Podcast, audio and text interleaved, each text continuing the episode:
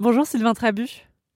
Bonjour à vous et bonjour à vos auditeurs euh, sur euh, RZN Radio. Vous venez du Gers et vous êtes artiste plasticien. Vous créez des créatures poétiques à base de pommes de pin, de glands, de branches, de choses que vous trouvez dans la nature. Est-ce que vous pouvez déjà nous partager comment s'appellent ces petites créatures? Alors e, effectivement, je suis artiste euh, plasticien, mais ça me fait même bizarre de dire ce mot parce que justement, le fait de composer que avec des éléments de nature, ben, c'est un peu en réaction par rapport au plastique. Et donc, du coup, ça me fait toujours bizarre. Mais c'est comme ça qu'on définit un artiste qui travaille avec des matières et avec des matériaux. Donc, euh, je suis artiste plasticien, effectivement. Et donc, après, bah, les noms des personnages, euh, c'est, euh, bah, j'ai récemment euh, sorti un livre qui les décrit un petit peu.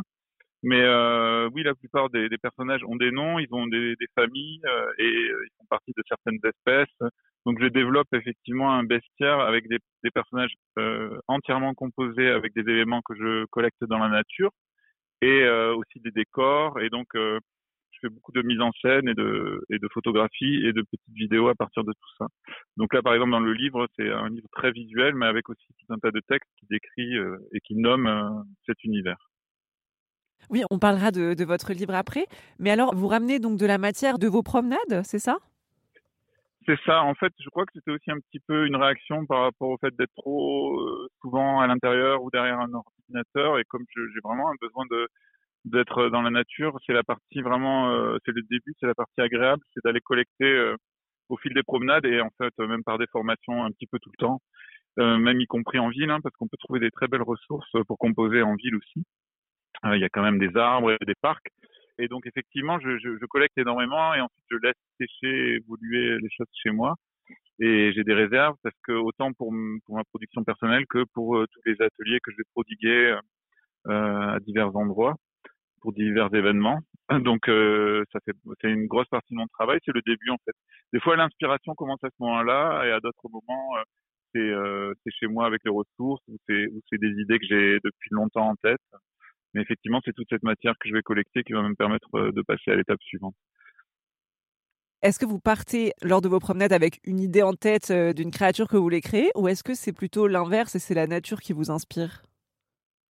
C'est les deux en fait. Euh, je pense que même des fois j'ai des à-coups de créativité. Ça va commencer sur, sur un, un, personnage qui va évoluer dans le temps. C'est pour ça que répondre à la question de combien de temps, euh, c'est pas celle que vous m'avez posée à l'instant, hein, mais de combien de temps je pourrais passer à faire un personnage, ça m'est très difficile parce que le, le temps euh, disparaît à ce moment-là. Mais donc des fois j'ai une idée en tête et je vais euh, orienter ma collecte euh, des fois par euh, souvenir et, et, aller à des, des, lieux que je connais à travers les différentes saisons pour collecter des, des ressources spécifiques. Et à d'autres moments, euh, je vais me laisser aller à l'improvisation ou euh, ça vient dans un second temps chez moi avec toute la collecte que j'ai sous, euh, sous les yeux et la disponibilité pour euh, imaginer des, des, personnages.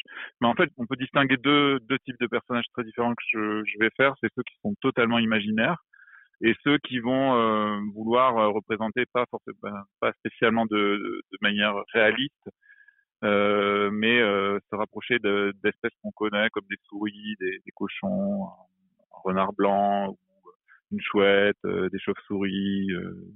voilà, c'est aussi c'est un peu les, deux les deux grandes catégories. Il y a les personnages inventés et les personnages inspirés de, de des animaux terrestres. Merci à Sylvain Trabu pour cet entretien pour RZN Radio.